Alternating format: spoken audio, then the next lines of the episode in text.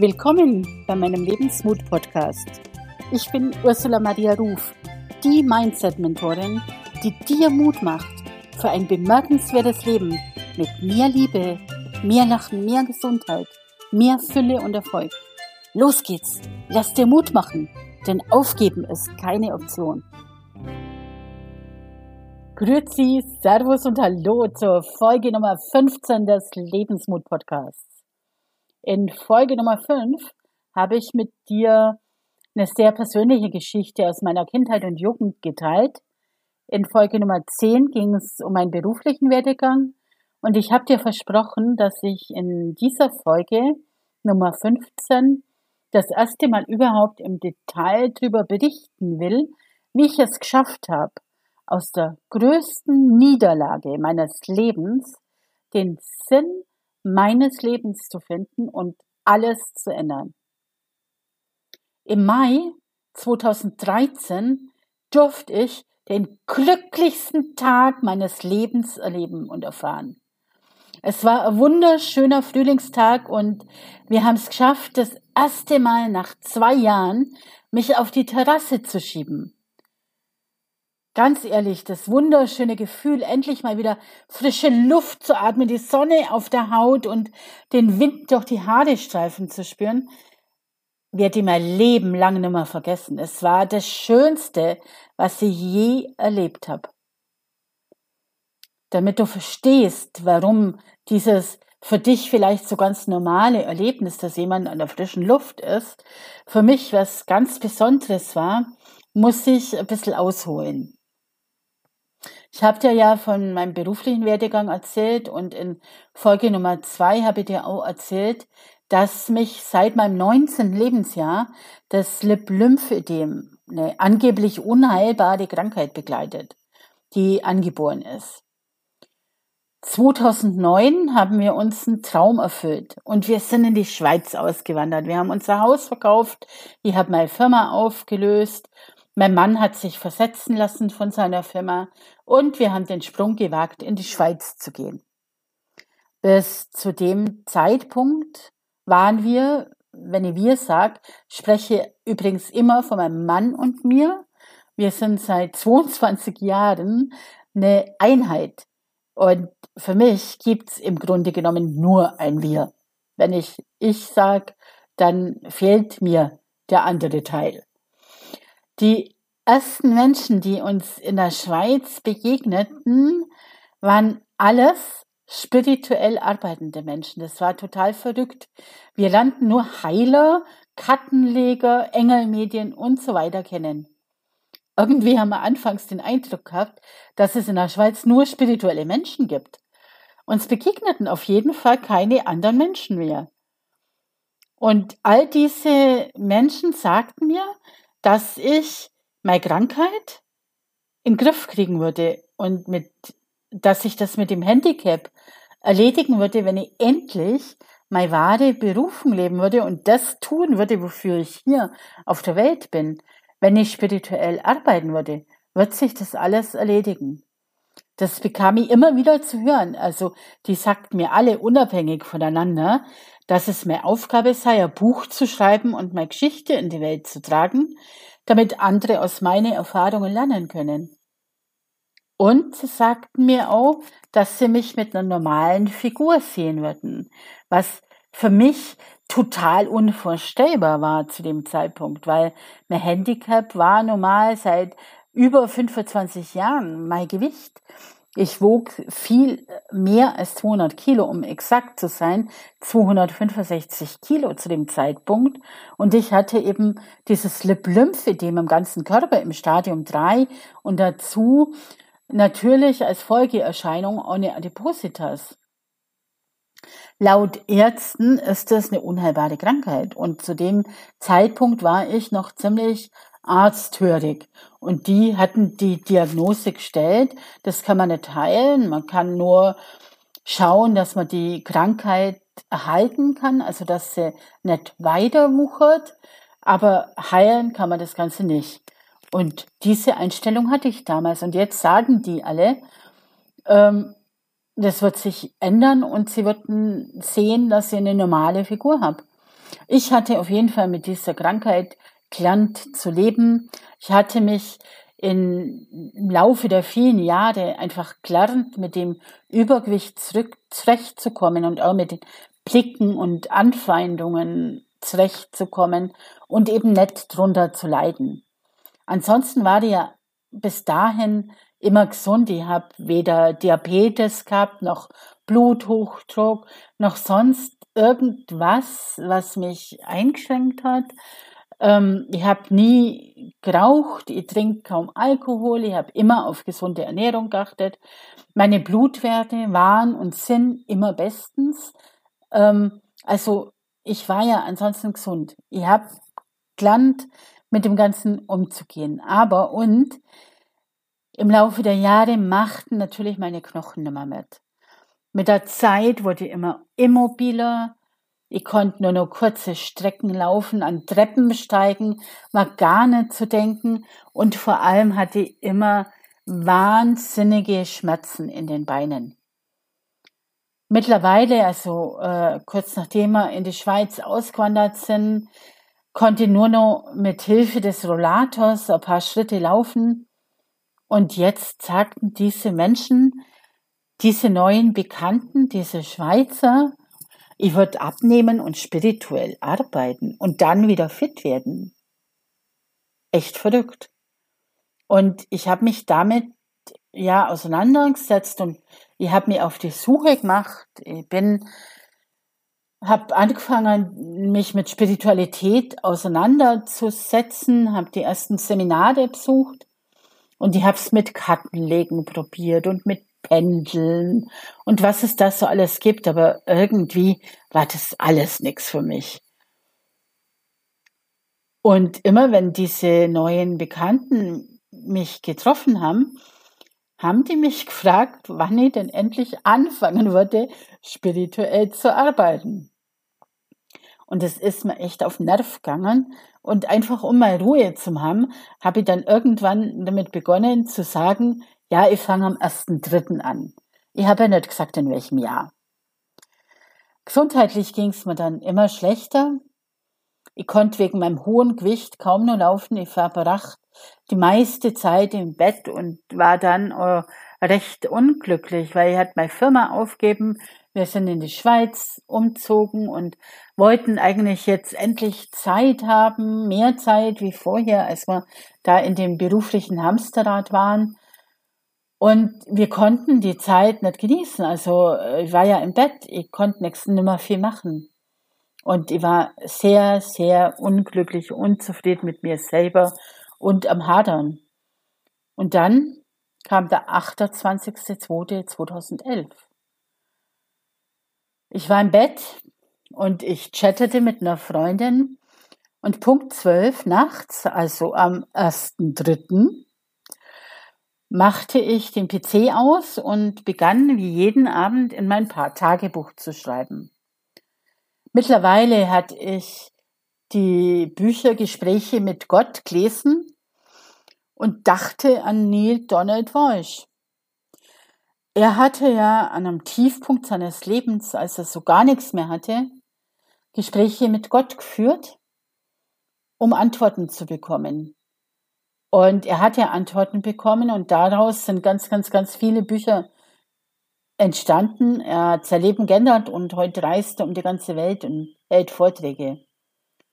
Und ich habe mir gedacht, wenn er so automatisch schreiben kann, wenn er Antworten bekommt, dann muss es doch möglich sein, dass das für mich auch machbar ist. Ihr wollt Antworten haben.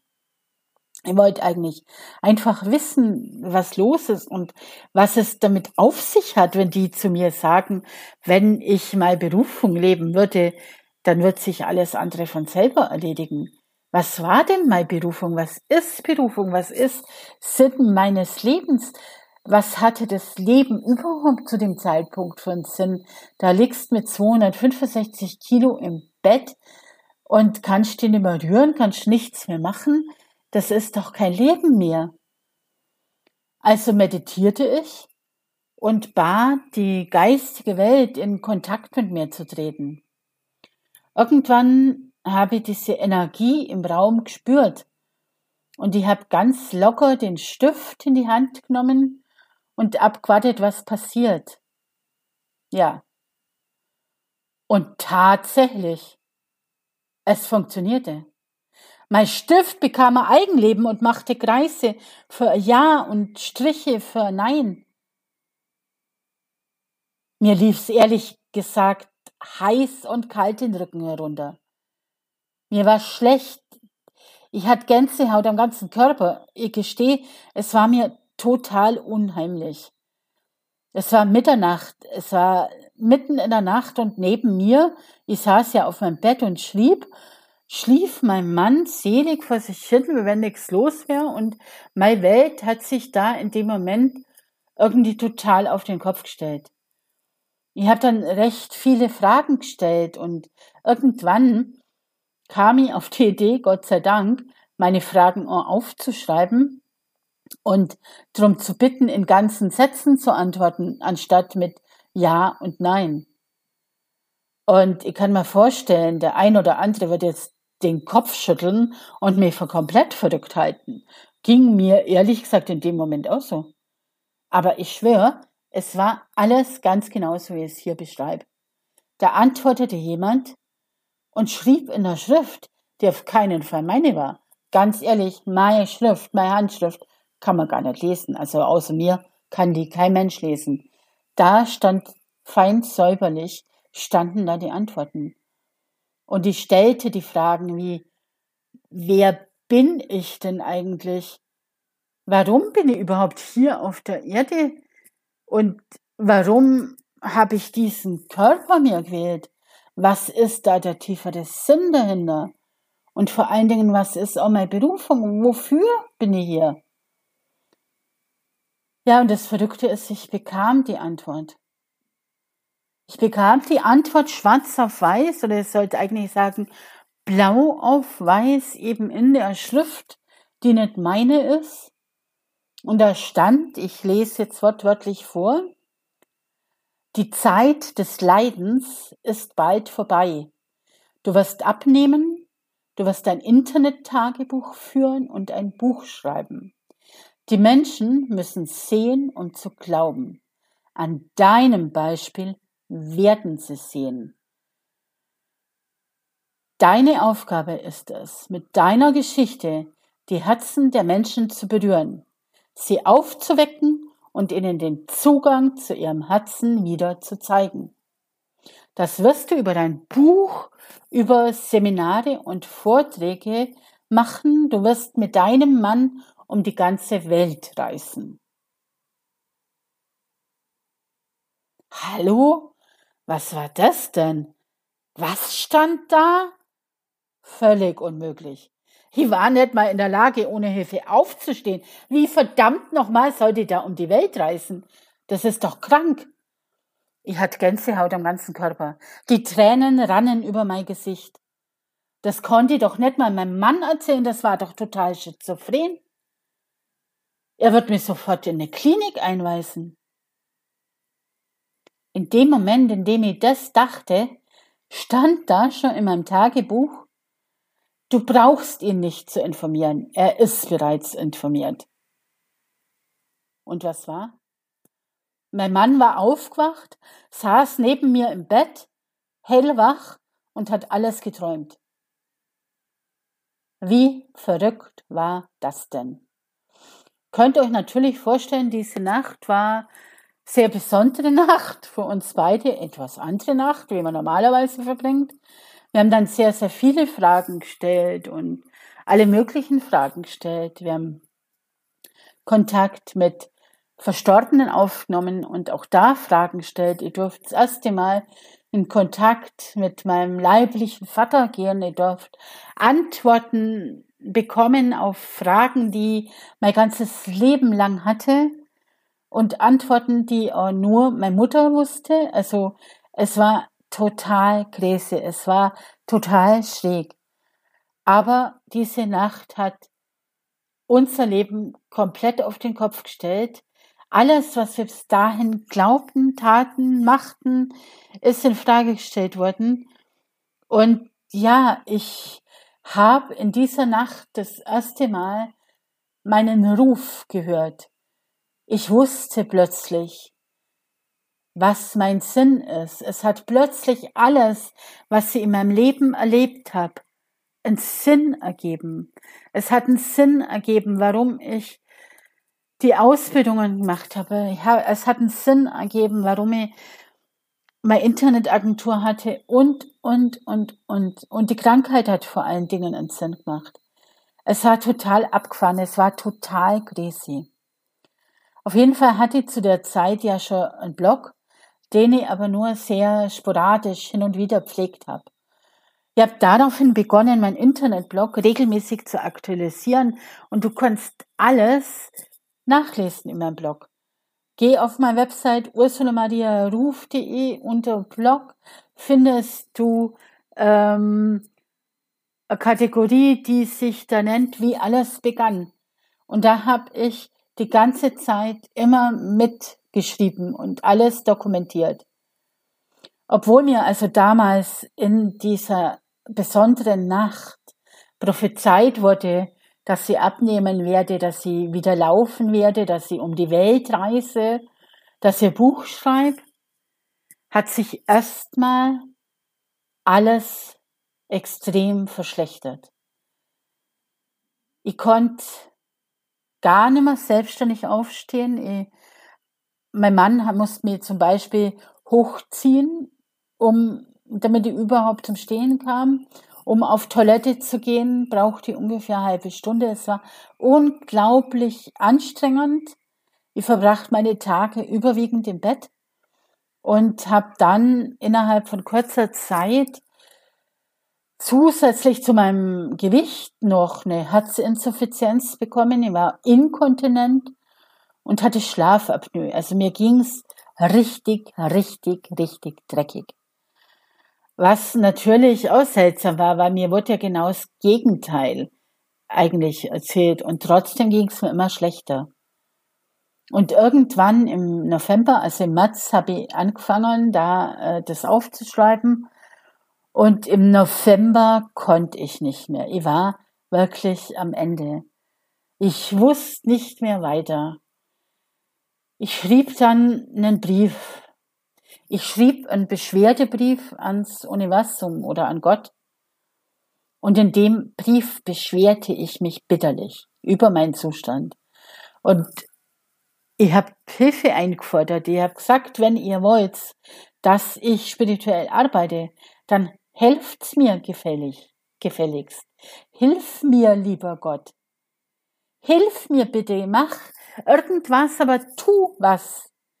Und ich machte in dem Brief einen Deal mit Gott oder dem Universum oder vielleicht auch nur mit mir selber. Es ist letztendlich egal. Und ja, auf jeden Fall versprach ich, wenn ich jemals in der Lage sein sollte, wieder aus eigener Kraft aufzustehen, würde ich den Auftrag annehmen. Ich würde ihr Buch schreiben. Ich würde Seminare halten, ich würde Schulungen halten, ich würde um die Welt reisen und die Menschen aufwecken. Ich würde diesen Auftrag annehmen und erfüllen. Nur um das machen zu können, hallo, muss die erstmal aus diesem Bett kommen. Ich muss erstmal wieder aufstehen. Ich muss erstmal wieder fit werden. Ja, Woche später ließ sie mich dann ins Spital bringen und ein ganz, ganz langer und harter Weg zurück ins Leben begann. Es sollte insgesamt drei Jahre dauern. Die Ärzte überzeugt mich davon, die Ärzte in der Schweiz wussten nichts von einem Lymphödem, also die kennen, kannten damals diese Krankheit gar nicht. Ich musste die informieren, was das ist. Auf jeden Fall überzeugten sie mich davon, dass sie mir den Magen verkleinern lassen. Also auf gut Deutsch gesagt, sie haben ja eigentlich die Pistole vor die Brust gesetzt, das werde ich auch nicht mehr vergessen. Und gesagt, ich muss, muss mich innerhalb von einer Woche entscheiden, ob ich mir den Magen verkleinern lasse. Ansonsten würden sie mich in ein Heim abschieben. Und sie versprachen sich durch diese Magenverkleinerung, Dass wenigstens 30 bis 40 Kilo abnehmen würde. Das sei das Übergewicht, das sie durch die mangelnde Bewegung mittlerweile dazu bekommen habe. Natürlich, wenn du dich jahrelang nicht vernünftig bewegen kannst, dann nimmst du natürlich auch so zu, ist ja logisch. Naja, mein Mann war übrigens gegen die OP, weil wir wussten ja, es lag ja nicht am Essen. Und er hat aber trotzdem gesagt, wenn ich mich für die OP entscheide, dann steht er, egal was passiert, hinter mir. Und er wird nie wieder was erwähnen, dass er dagegen war. Und es war auch in der Tat so, also er stand hinter mir und hat alles dafür getan, dass alles gut wird. Weil es ist natürlich eine sehr schwierige OP gewesen, eine sehr lebensgefährliche OP. Und ich war halt insgesamt acht Monate in dem Spital.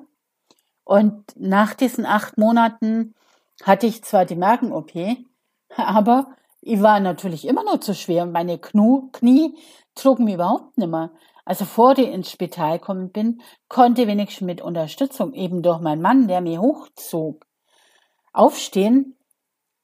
Nach diesen acht Monaten ging gar nichts mehr, weil ich lag ja nur diese acht Monate im Bett. Und dann sagten die Ärzte, sie können meine Knie erst operieren, wenn ich circa 150 Kilo habe. Ja, hallo. Bei, davor haben sie gesagt, wegen dem Lymphödem ist es nicht möglich, mehr als 30 bis 40 Kilo abzunehmen, auch mit Magen-OP. Und jetzt sagten sie, nachdem ich einen Magen operiert hatte, dass sie erst operiert werden kann, wenn ich insgesamt über 100 Kilo abnehme. Also die Option, die mir das Spital bot, war, ins Heim zu gehen. Wie soll es weitergehen? Also ich war damals gerade mal 47 Jahre alt und jetzt sollte ich in ein Heim. Für den Rest meines Lebens, für die nächsten 50 Jahre oder wie lange ich eben noch zu leben habe in dem Alter zwischen 50, da gibt's halt keine Heime. Also äh, da bleibt einfach nur ein Altersheim. Und das kam ganz ehrlich überhaupt nicht in Frage. Ich habe nicht ein Jahr lang, ein ganzes Jahr, also acht Monate im Spital und davor ja schon fast ein Jahr zu Hause, gekämpft darum, mein Leben wieder zu ändern. Ich habe meine Berufung gefunden, meinen Sinn gefunden und jetzt sollte in ein Heim? Nee, das geht nicht. Also hat mein Mann Gott sei Dank interveniert und ich ließ mich auf eigene Verantwortung nach Hause bringen. Ja, aber jetzt war Juli 2012 mittlerweile, also im März 2011, eineinhalb Jahre davor, hatte ich meinen Sinn gefunden, meine Berufung gefunden, meine Aufgabe gefunden, mein Warum bekommen. Es war jetzt Juli, ein Jahr später. Und da war ich nun immer noch in meinem Bett. Ich konnte sitzen, ich war mittlerweile, also die Schlafapnoe und Herzinsuffizienz und so weiter, war mittlerweile alles weg, wie aus Zauberhand. Ich war also im Grunde genommen gesund und nicht in der Lage aufzustehen. Ich wog zu dem Zeitpunkt, wo ich aus dem Spital entlassen worden bin, immer noch über 220 Kilo ungefähr. Also ich war wirklich zu schwer, um überhaupt auf den Stuhl transferiert zu werden oder sonst irgendwas. Also ich war wirklich ganz im Bett zurück wie so ein Baby, das gewickelt werden musste, das gefüttert werden musste. Und es sah einfach so aus, dass mein Mann mir morgens vor der Arbeit Tabletten gestellt hat. Ich brauchte ja nicht viel, was ich so über den Tag benötigte. Durch die Magen-OP konnte ich kaum was essen. Ähm, insofern ging das gut. Ich war tagsüber dann komplett alleine, bis auf zweimal die Woche, da kam die Physiotherapeutin und zweimal die Woche kam anfangs eine oder anfangs zweimal die Woche, später einmal die Woche eine Personal Trainerin, die ich selber engagiert habe, um mit mir zu trainieren, damit ich wenigstens ja ein bisschen Training habe und meinen Oberkörper wenigstens trainiere, wenn bei den Beinen schon nichts geht. Ansonsten hatte ich in der Zeit natürlich ganz extrem viel Zeit für mich und das war im Nachhinein gesehen ein sehr, sehr heilsamer Rückzug. Ich war in der Zeit sehr in Kontakt mit Gott und dem Universum, mit den Engeln, mit Geistwesen. Also es war in gewisser Weise eine verrückte Zeit, eine sehr intensive Zeit, eine sehr wertvolle Zeit. Dazu gehörte natürlich, dass ich Fragen stellte und dass ich dann für mich herausgefunden habe, wie ich diese unendliche Energie, die im Kosmos ist, für mich und meine Heilung nutzen kann. Ich fand außerdem in der Zeit raus, dass Stricken für mich die beste Meditation ist. Also das war halt was, was ich wunderbar auch im Bett machen konnte. Und beim Stricken vergesse ich alles um mich rum, wenn es ein anspruchsvolles Muster ist. Ich habe dann keine Zeit, drüber nachzudenken, wie es mir geht. Und ich bin ganz bei mir. Also ich bin voll, ganz bei mir. Ich bin in meinem inneren heiligen Raum, so nenne ich das. Und ja, ich nutzte die Zeit da im Bett ich gründete die Ruf GmbH damals. Ich habe einen Online-Shop aufgebaut mit Wolle, habe ein Stricklabel gegründet und entwarf wunderschöne Anleitungen für Engeltücher. Jedes Tuch symbolisiert einen anderen Engel. Ich habe die Strickanleitungen im Internet verkauft und habe mir somit trotz allem eine Aufgabe geschaffen und auch ein Mini-Einkommen im Prinzip. Langweilig war es mir nie. Also dazu hatte ich keine Zeit und keine Lust. Ich war immer schon jemand, die nach Lösungen gesucht hat und es konnte ja nicht die Lösung sein, dass ich da im Bett lieg und darauf warte, bis ich abgenommen habe. Außerdem habe ich in der Zeit auch damit begonnen, mein Buch zu schreiben, einfach schwer in Ordnung. Ja, und dann kam Weihnachten 2012. Ich war jetzt ungefähr ein halbes Jahr zu Hause. Es war echt wirklich ein verrücktes halbes Jahr. Und gerade der Herbst, der Winter war natürlich schon heftig, weil, wie gesagt, ich hatte die Magen-OP, habe dann auch gemerkt, dass ich trotzdem ich im Bett bin, sehr gut abnehme, wieder erwarten, aber dadurch, dass ich halt geschafft habe, diese Energie für mich zu nutzen, um mich zu heilen, hat es wunderbar funktioniert. Aber dann kam kurz vor Weihnachten eben eine Hiobsbotschaft. Ein paar Tage vor Weihnachten hat der Chef meines Mannes, der übrigens, was das Verrückte war, nicht nur sein Chef war, sondern sein Jugendfreund war. Die kannten sich seit über 40 Jahren oder so. Und er wusste, in welcher Situation wir waren zu dem Zeitpunkt. Und ja, er hat meinen Mann darauf hingewiesen, ein paar Tage vor Weihnachten, dass mein Mann zum März 2013 nach fast 30 Jahren entlassen werden würde. Sein Arbeitsvertrag würde gekündigt. Du kannst dir sicherlich vorstellen, in der Situation, ich im Bett und wir wussten da ja überhaupt nicht, wie es weitergeht zu dem Zeitpunkt. In dem Bett, mein Mann war kurz, äh, ja, damals war er über 50.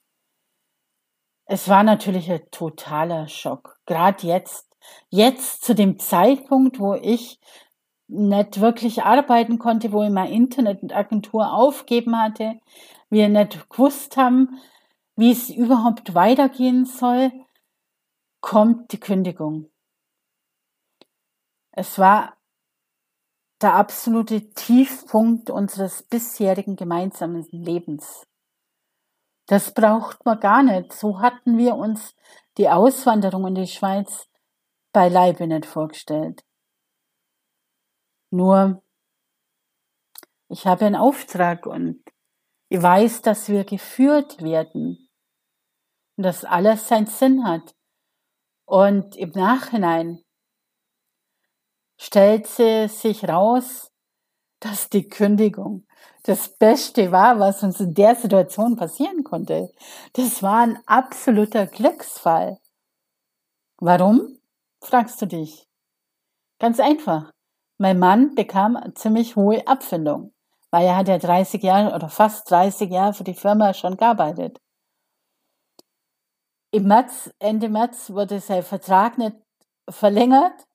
Er hat dann genau vier Wochen Urlaub gehabt und ab Mai wurde er als Teilzeitberater oder Consultant über eine Personalagentur wieder eingestellt, weil sie ohne ihn gar nicht konnten. Und er hat dann Teilzeit gearbeitet von zu Hause aus, hatte also die Zeit und die Möglichkeit, sich gut um mich zu kümmern, für mich da zu sein. Und vor allen Dingen, wir hatten das nötige Geld und wir wohnen in der Schweiz, da ist alles sehr, sehr teuer. Wir hatten das nötige Geld, dass wir ja unsere Wohnung behindertengerecht umbauen konnten. Wir konnten unser behindertengerechtes Auto kaufen. Ich konnte endlich einen Rollstuhl kaufen und andere diverse Hilfsmittel. Universum funktioniert einfach. Ah, es war so ein Segen, dass wir dieses Geld damals bekommen hatten. Es ist unvorstellbar. Ich bin da echt immer noch happy. Wir haben unser ganzes Geld dann, oder dieses ganze Geld zwar mittlerweile für meine Heilwerdung aufgebraucht, aber wir hatten die Möglichkeit, diese Dinge zu besorgen, weil hier kriegt man halt wenig Hilfe, wenn du in so einer Situation bist. Da ist keiner da, da ist kein Sozialamt und keine Krankenkasse und niemand, der dich unterstützt. Du kriegst diese Mittel nicht einfach. Du musst dir die hier selber kaufen. Und so haben wir als einer der ersten Dinge, die wir uns besorgt haben, das war unser Aufstehlüfter oder mein Aufstehlüfter. Das ist ein Gerät, das es meinem Mann ermöglicht hat, mich in einen Rollstuhl zu heben. Trotz meines hohen Gewichtes. Und ich hatte bis Mai 2013 immerhin 120 Kilo abgenommen. Also nicht die 40 Kilo, die die Ärzte gesagt haben, sondern ich hatte 120 Kilo abgenommen. Und diese Aufstehlüfter funktionieren bis 155 Kilo. Und das hatte ich und so kam es, dass ich eben im Mai 2013 nach fast zwei Jahren wieder an die frische Luft kam.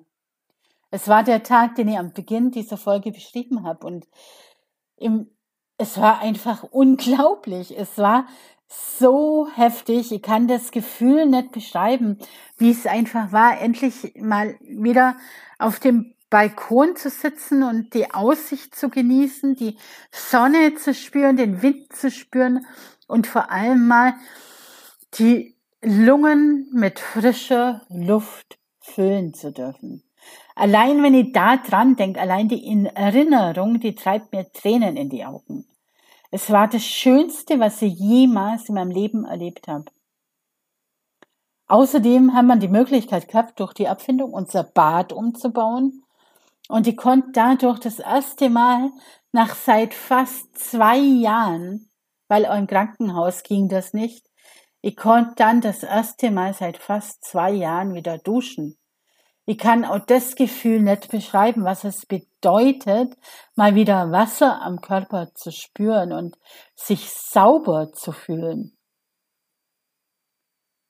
Ich hatte also jetzt neun Monate nach meiner Spitalentlassung das Gewicht, dass sie transportiert werden konnte, dass sie in den Rollstuhl konnte, dass sie den Lifter hatte und wir hatten die Möglichkeit, jetzt endlich, es hat ja geheißen, wenn ich so um die 150 Kilo habe, könnte ich mich operieren lassen an den Knien.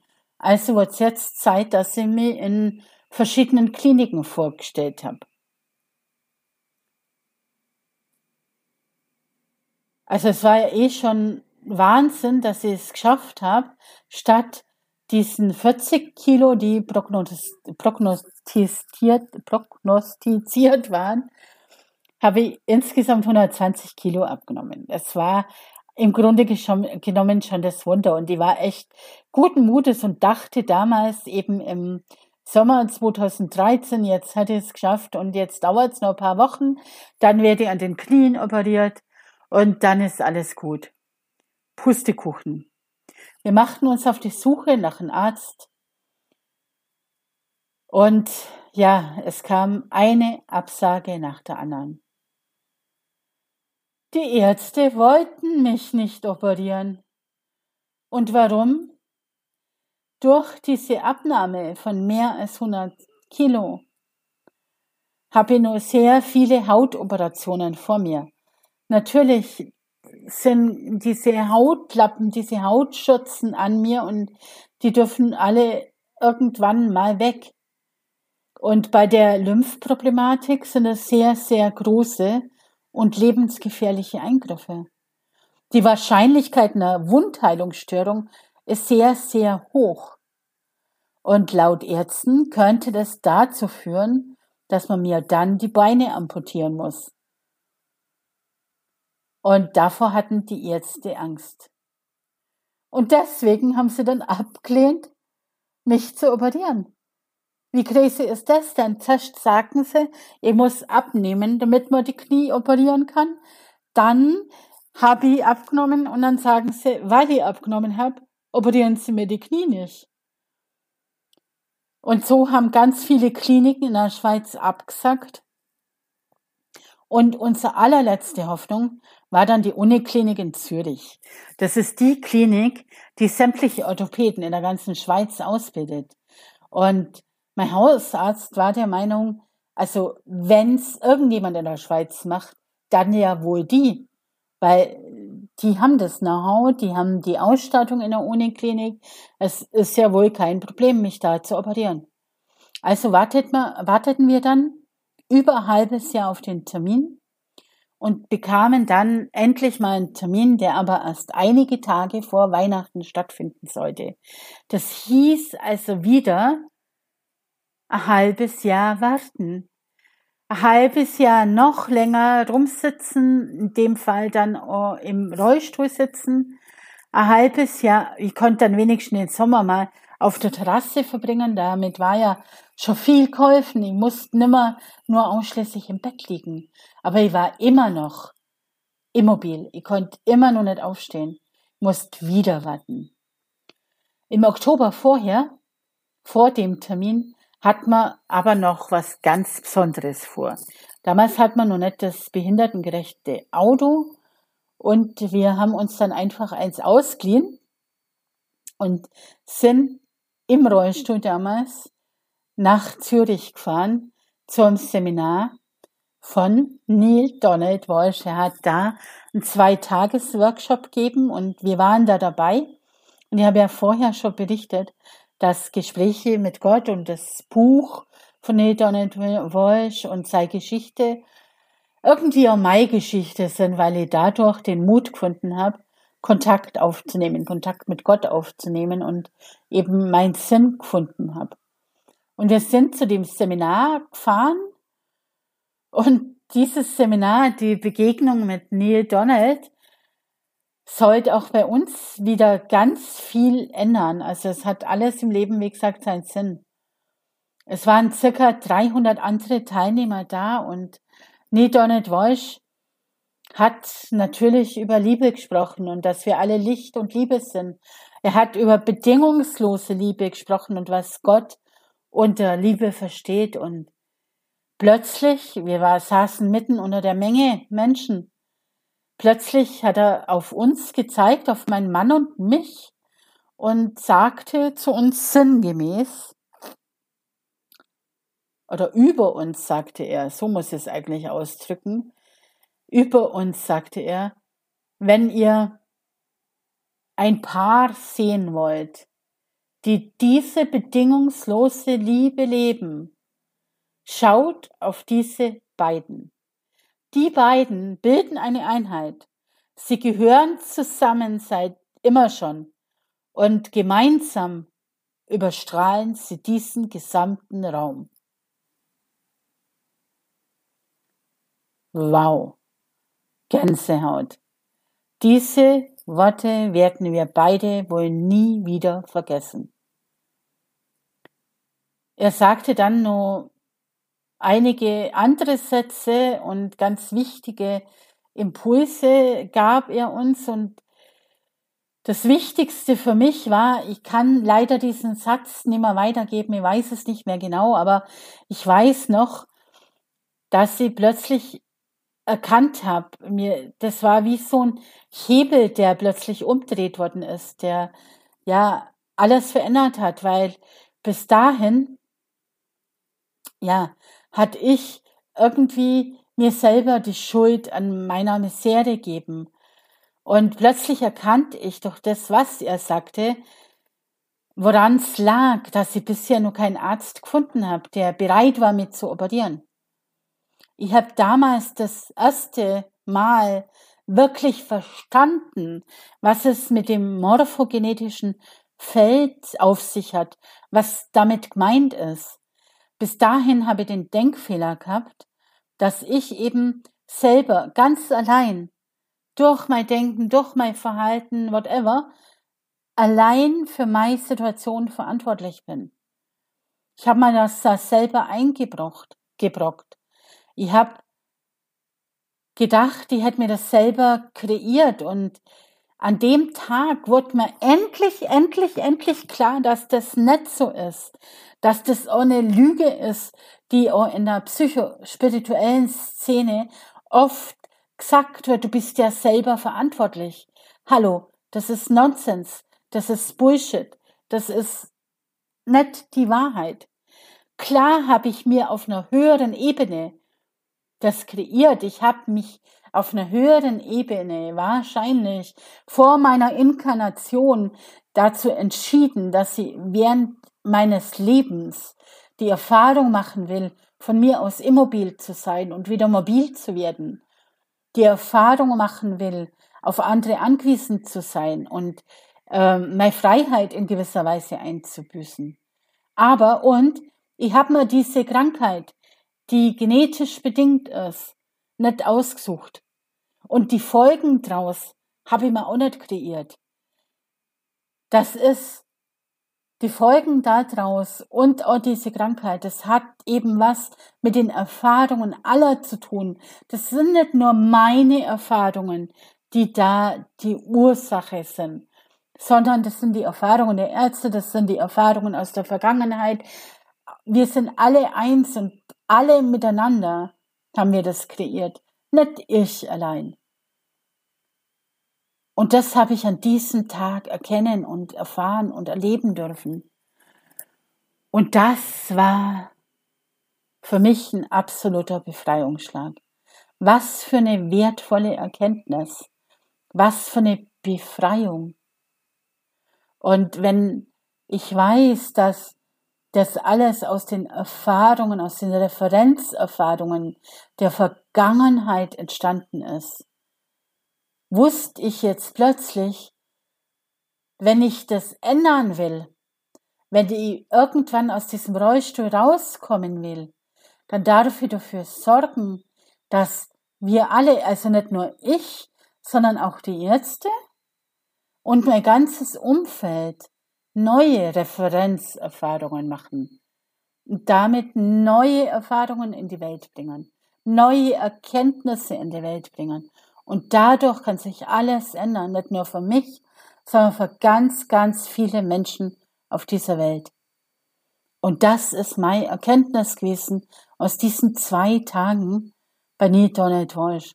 Mit für mich das Wertvollste, was ich je erlebt habe. Aber zurück zu den Ärzten, zurück zu meiner Challenge, einen Arzt zu finden, der bereit war, mich zu operieren. Es war dann zwei Tage vor Weihnachten. Irgendwie war Weihnachten eine seltsame Zeit für uns, weil ich habe ja vorher erzählt, ein Jahr vorher hat mein Mann von seiner bevorstehenden Kündigung erfahren. Und jetzt in 2013, zwei Tage vor Weihnachten, hat man endlich diesen Termin in der Uniklinik in Zürich, der für mich große Tag. Und der Tag, an dem sich mein Leben verändern sollte, kam endlich. Ich war mir so sicher, ich war mir so, so sicher, der Termin würde alles ändern und ich würde einen OP-Termin bekommen. Ich habe mir alles ausgemacht. Er hat eine klare Vision. Ich wusste genau, wie es sein würde, endlich wieder aus dem Rollstuhl aufzustehen, endlich wieder laufen zu können. Es war so cool, dass der Termin endlich da war und ich war mega, mega, mega nervös. Und wir fuhren dahin. Es war echt auch wieder herausfordernd, überhaupt auch mich, mich im Rollstuhl mit der Überbreite und meiner kompletten Immobilität ins Auto zu bekommen, auch wenn es dann schon ein behindertengerechtes Auto war, war jedes Mal wieder eine Herausforderung. Das war echt auch für meinen Mann und da muss ich ihm echt Chapeau sagen, echt eine Challenge, was er da hatte. Und er hat mir nie irgendwie in der ganzen Zeit das Gefühl gegeben, nicht ein einziges Mal das Gefühl geben, dass sie ihm lästig sei oder dass er überfordert ist oder ja, er hat mir auch nie das Gefühl geben, krank oder behindert zu sein. Es war einfach so. Ich konnte halt jetzt nicht laufen, aber deswegen war ich ja gesund. Und mit dieser Einstellung, mit dieser, ja, sind wir eben nach Zürich wir mussten uns anmelden und dann noch eine Weile warten und die Zeit verging und verging nicht, halbe Stunde, Stunde, eineinhalb Stunden. Ich war mega, mega, mega nervös. Und dann wurde mir endlich ins Sprechzimmer gerufen. Und wie es dann weitergeht, das erzähle ich dir in Folge Nummer 17. Wenn du Fragen an mich hast, wenn du gerne in Kontakt mit mir kommen möchtest, wenn du selber in einer Situation bist, wo du nicht weiter weißt oder wenn du jemanden brauchst, der dir Mut macht oder wenn du jemanden brauchst, der dir einen Impuls gibt, dann schreib mir eine Nachricht oder schreib mir einen Kommentar. Ich freue mich natürlich auch über positive Bewertungen auf Spotify oder iTunes. Und jetzt Lass dir Mut machen, deine Träume zu leben. Aufgeben ist keine Option. Und wo Wille, da ist ein Weg. Heb Sorge um die, denn du bist die wichtigste Person in deiner Welt. Und nur wenn es dir gut geht, geht sein Umfeld auch gut. In dem Sinne, Ade, Servus und Tschüss, bis zum nächsten Mal.